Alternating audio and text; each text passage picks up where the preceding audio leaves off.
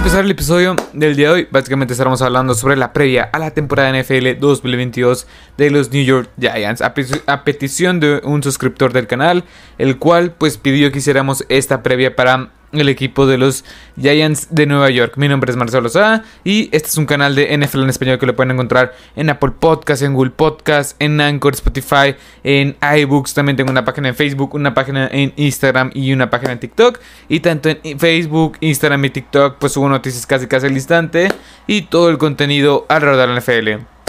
Ahora sí, una vez dicho esto, vamos a empezar con el episodio del día de hoy. También quiero recalcar que Hace unos cuantos días empecé con una otra miniserie hablando sobre lo mejor, lo peor y la interrogante de cada equipo de la NFL en dividido en divisiones. Ya está arriba la división oeste de la conferencia americana, donde están los Broncos de Denver, donde están los Chargers, Raiders y Chiefs. Este episodio lo pueden encontrar en todas las plataformas las cuales ya mencioné. También este, en, eh, hay un nuevo formato en Spotify, el cual básicamente pues se sube el podcast como tal, se sube con video, también si lo quieren checar por ahí, es totalmente gratis, en Spotify no les cobran por descargar o escuchar podcast, es una narrativa la cual mucha gente tiene errónea, pero bueno, también si lo quieren, si me quieren apoyar por ahí, pues pueden ir a verlo, checarlo, calificar el canal, y pues sin más que decir, ahora sí vamos a empezar con el episodio del día de hoy de los New York Giants. Un equipo el cual dio mucho de qué hablar la temporada pasada porque Daniel Jones no demostró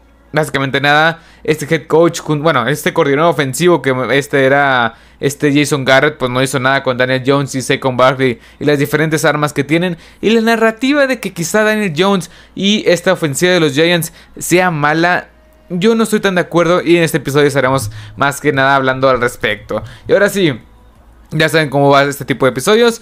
Vamos a empezar con las principales incorporaciones. Este equipo de los Giants tuvo muchas incorporaciones, tuvo muchas firmas y solo voy a mencionar las más importantes. Sí, tuvo, sí trajo muchos jugadores de relleno, la verdad. Pero bueno, este, vamos a empezar con el guardia ofensivo de los Colts. 3 años, 18 millones de dólares. Este Mark Glowinski. También el quarterback Tyler Taylor. John Feliciano, un guardia de los Bills. También el Tyrant Ricky Seals Jones, un Tyrant de los Commanders. Matt Brida, el ex running back de los Bills. También trajo a Justin Ellis, de defensive tackle de los Ravens. También Maurice Kennedy, eh, un cornerback de que más que nada sirve como de equipos especiales ex de los Cowboys. Y que este el cornerback Khalid Dorsey de los Ravens y Killan Doss, un wide receiver de los eh, Raiders. La verdad es que los más importantes fueron las dos principales incorporaciones a la ofensiva como fue Mark, eh, y John Feliciano. Me gustó la contratación de este, este Ricky Seals Jones como este Tyrant. Y más que nada Matt Brida para añadir más que nada pues profundidad. Fue una agencia libre medio movida, no espectacular, pero creo que yo que tendieron una necesidad que era la línea ofensiva, que fue pésima la temporada pasada. Pero bueno, regresan el. Bueno, los que regresan son nada más por mencionarlos porque son, son jugadores los cuales son más que nada roles de, equipos especiales. Wide receiver C. Board, el wide receiver eh, Saibit Seals, eh, quinto. También el, el, el, long snapper Casey, Casey Creeder y el offensive tackle Corey Cunningham. La verdad, como ya dije, son jugadores los cuales yo, yo, no, yo no sabía que existían esos jugadores. Pero bueno, se van. Los que se van sí se fueron varios jugadores. Sí, sí tuvieron una fuga más o menos este, importante de talento. Se fue Evan Ingram, el Tyren. También se fue Caden Smith, el, eh, eh, otro Tyren. Y el punter, eh, Riley Dixon, el defensive tackle, Austin Johnson, que hace una muy buena mancuerna con Leonard Williams, este, Logan Ryan a los Tampa Buccaneers y Lorenzo Carter, un lanebacker a los Falcons. La verdad es que esta agencia libre fue muy movida, pero los que se fueron tampoco es como que los vayan a extrañar tanto. Más que nada Evan Ingram, que a principio parecía un hit en el draft, pero al final, al final terminó siendo un, bust. También Austin, Johnson en contra de la juego terrestre era buenísimo, pero ahora pues ya se fue a los Chargers. Y los demás, Logan Ryan, Lorenzo Carter, pues jugadores más que nada de rol. Ahora sí, pasemos al draft, que tuvieron buenas contrataciones, buenas firmas, no espectaculares, o bueno, buenas selecciones, no espectaculares, pero que la verdad lo hicieron bien. En la primera ronda tuvieron dos selecciones de primera ronda. Recordemos que fue por este trade que hicieron con los Bears la temporada pasada, en el draft pasado, en el 2021, donde los Bears este, ascendieron al lugar de los Giants para tomar a Justin Fields. Y por ese cambio, los Bears dieron una primera ronda que fue el pick 7 de este draft. Pero bueno, en el pick 5, que fue el original de estos Giants, tomaron a Kevin Thibodeau, un jugador el cual es, va a ser bastante bueno. Va a ser de impacto inmediato. Él mismo ya está poniendo expectativas bastante altas para un jugador este veterano novato, más que nada pues expectativas bastante bastante altas para un jugador el cual no lleva ningún snap en la NFL, ni en pretemporada ni en este ni en temporada regular básicamente. Después en el pick en el pick 7 tomaron al tackle ofensivo Evan Neal. Me encanta este jugador el cual va a ser muy bueno de impacto inmediato, creo yo, desde el día 1. Creo yo que va a ser este de este tackle derecho, muy buena mancuerna con este otro, eh, el tackle izquierdo que se me acaba de ir el nombre, que ahorita estaremos hablando más que nada de la línea ofensiva. Pero me gusta mucho, también te aporta versatilidad. No, ha jugado todo, si no me equivoco, ha jugado este como guard izquierdo, como guard derecho y como tackle derecho y como tackle izquierdo. Ha jugado todas las posiciones de la línea ofensiva excepto centro. Y ha sido bastante bueno la temporada pasada. Pues la verdad es que fungió más que nada como tackle izquierdo. Yo creo que lo van a poner como tackle derecho. Y es un jugador el cual mide 6 pies 6. El atleticismo que te aporta es impresionante este jugador. En la segunda ronda tengo mis dudas. Wendell Robinson, wide receiver de Kentucky. Es muy elusivo. Es muy chaparro, 5 pies 8. Que es, su rol ha sido destinado y seguirá destinado a ser un rol de este de en el, en el slot, un este wide receiver, eh, un slot wide receiver, porque su, su capacidad, pues básicamente lo, bueno, su, su estatura básicamente lo limita a eso. No me encanta esta contratación, no me encanta esta selección porque tienes a Sterling Shepard en el slot. Ya tienes, no sé, a Darius Slayton, tienes ahí a Kadarius Tony, tienes también ahí a Kenny Goley, tienes un cuerpo de wide receivers enorme, enorme. Y no sé qué tanto puede aportar Wendell Robinson en la segunda ronda. Cuando sí, es muy elusivo, es muy bueno y todo esto, pero no sé si sea esta pieza que, te faltaba en la ofensiva, más que nada porque tienes muchísima profundidad en el cuerpo de wide receivers. En la tercera ronda, en el pick 67, eh,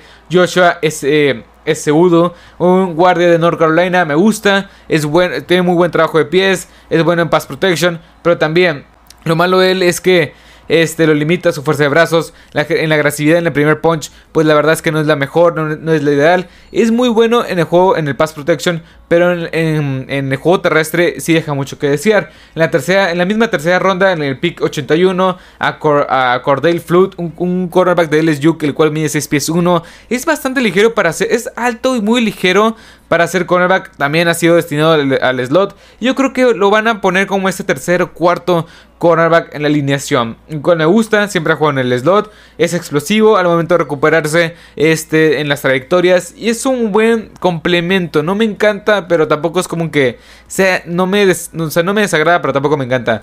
Después en la cuarta ronda este, un, un Daniel Bellinger de San Diego State. Un Tyren básicamente va a estar destinado a ser el Tyren 2 de este equipo. Y también es un jugador el cual tiene manos seguras. El techo de este jugador básicamente es un Tyren 2. Muy buen bloqueador que básicamente es lo que presume en su, en su currículum, por así decirlo.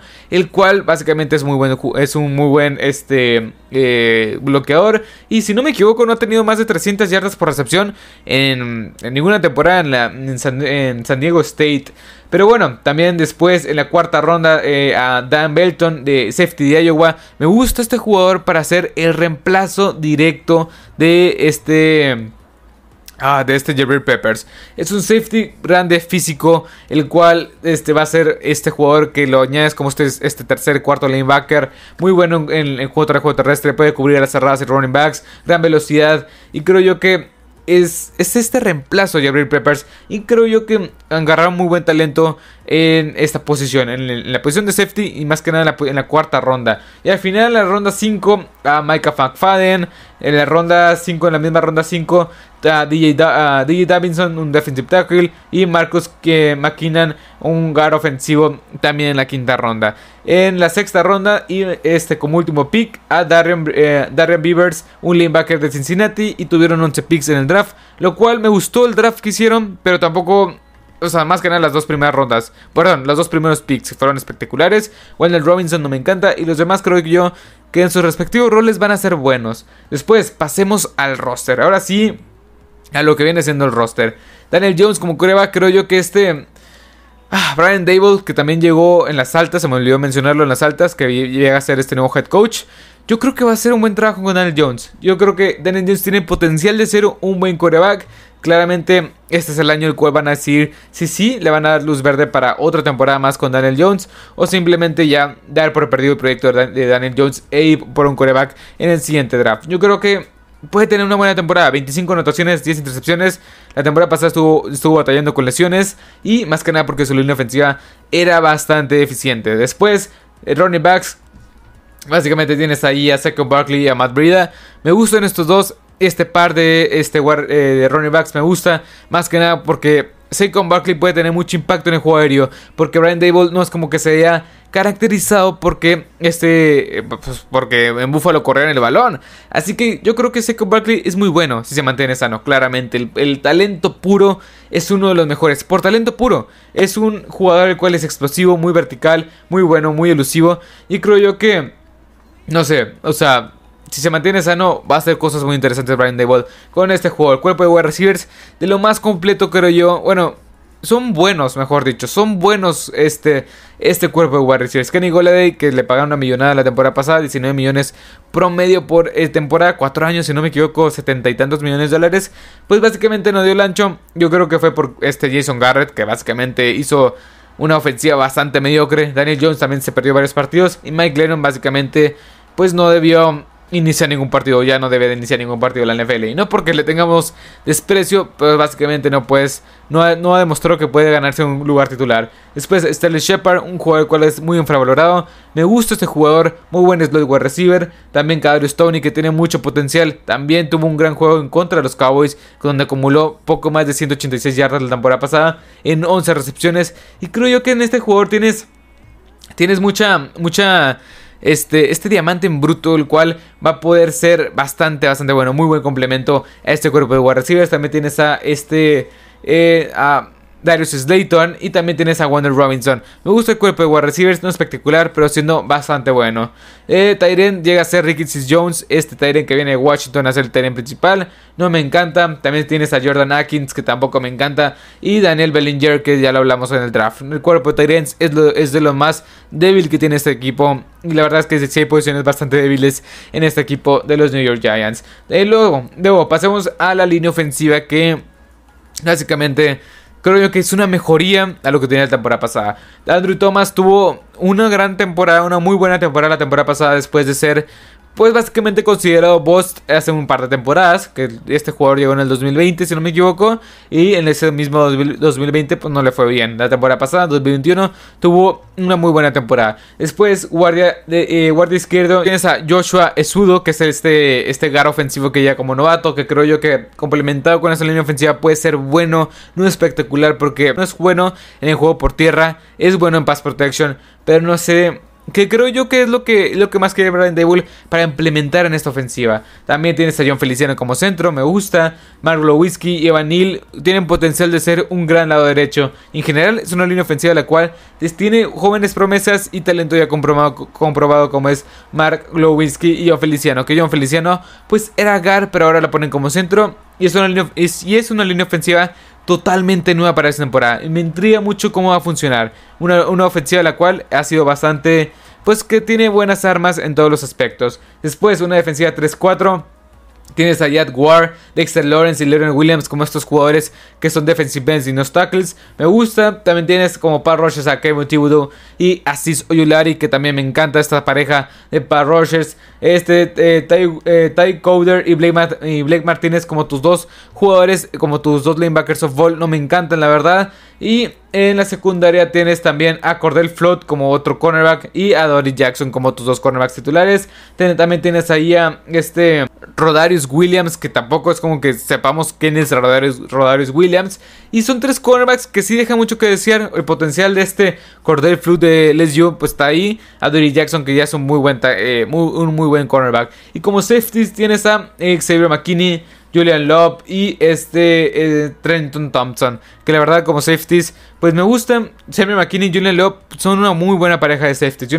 Es una defensiva que tiene deficiencias en el front seven. Blake, Martínez tampoco es como que me hiciera mucha confianza. La secundaria tiene buen talento, pero también profundidad es lo que le falta. y Kevin Thibodeau y el Yulari son las piezas que van a apuntar hacia el futuro. Y ahora sí, pasemos con básicamente el calendario. En la primera semana van a, van a visitar a Tennessee, en la segunda semana van a visitar a los Carolina, Panthers, en la semana número 3 eh, van a visitar a los Cowboys, básicamente estos tres juegos yo creo que los van a perder. En la cuarta semana contra Chicago yo creo que van a tener su eh, primera, primera victoria en la temporada. En la quinta semana en contra de Green Bay y en la sexta semana en contra de los Baltimore Ravens. Yo creo que van a perder estos dos partidos. Y para entrar a la semana número 7 contra los Jacksonville Jaguars, yo creo que este, van a ganar este partido y se van a ir a la semana número 8 con dos ganados, cinco partidos. Yo creo que van a ganar en contra de Seattle. Y yo creo que básicamente van a, van a dar la sorpresa en contra de los... Bueno, descansan la semana, en la semana número 9. En la semana número 10 en contra de los Houston Texans. Eh, yo creo que van a ganar 4 ganados, 5 perdidos. En contra de Detroit en la semana número 11 yo creo que van a perder 4 ganados, 6 perdidos. En contra de los Dallas Cowboys yo creo que van a perder. En contra de Washington en la semana número 13 yo creo que van a perder. En la semana número 14 en contra de Filadelfia yo creo que también van a perder. Y en contra, bueno, para entrar a la semana número 15 yo creo que van a tener un récord de 5 ganados, perdón, de 4 ganados, 9 perdidos. Pero en contra de Washington yo creo que van a ganar ese partido. Para terminar la básicamente la temporada con dos derrotas en contra de Minnesota y en contra de los Indianapolis Colts y quedar con un récord máximo, perdón, también perder en contra de los Philadelphia Eagles en la última semana y tener un récord máximo de 5 ganados, 12 perdidos. Yo creo que es un récord el cual es bastante justo para un equipo de los este, de los Giants que apenas empieza la reconstrucción. Recordemos que apenas llega Brian Dable, no sabemos, no sabemos qué tenemos con Daniel Jones, una línea ofensiva que está reconstruida, buen ataque con Second Barkley y este grupo de wide receivers, la defensa que tiene buen talento, joven con Assis Yulari y Kevin Chiudo. La profundidad de la secundaria junto con Blake Martínez no me genera nada de confianza. Y es un, recordemos que es un proyecto de largo plazo, el cual poco a poco va a ir moldeándose a lo que viene siendo la proyección de este Brian Dable. este, este año va a ser para testear novatos, los jugadores jóvenes que están en, el, en el, equipo. No creo que aspiren a más de 6 victorias esta, temporada. Va a ser una temporada muy larga, muy difícil, porque básicamente estás esperando que Daniel Jones tenga un salto considerable a lo que ha presentado en las, en las temporadas anteriores. Yo creo que el récord para estos... Este, para estos New Giants va a ser máximo de 5 victorias, 12 derrotas. Mínimo, no los veo. No, no los veo. Mínimo, mínimo 4 derrotas. Este 13 victorias. Perdón, 4 derrotas, 13 derrotas para estos New Giants. Yo lo veo como mínimo. Máximo 5, 5, 5 victorias, 12 derrotas para esta temporada NFL 2022.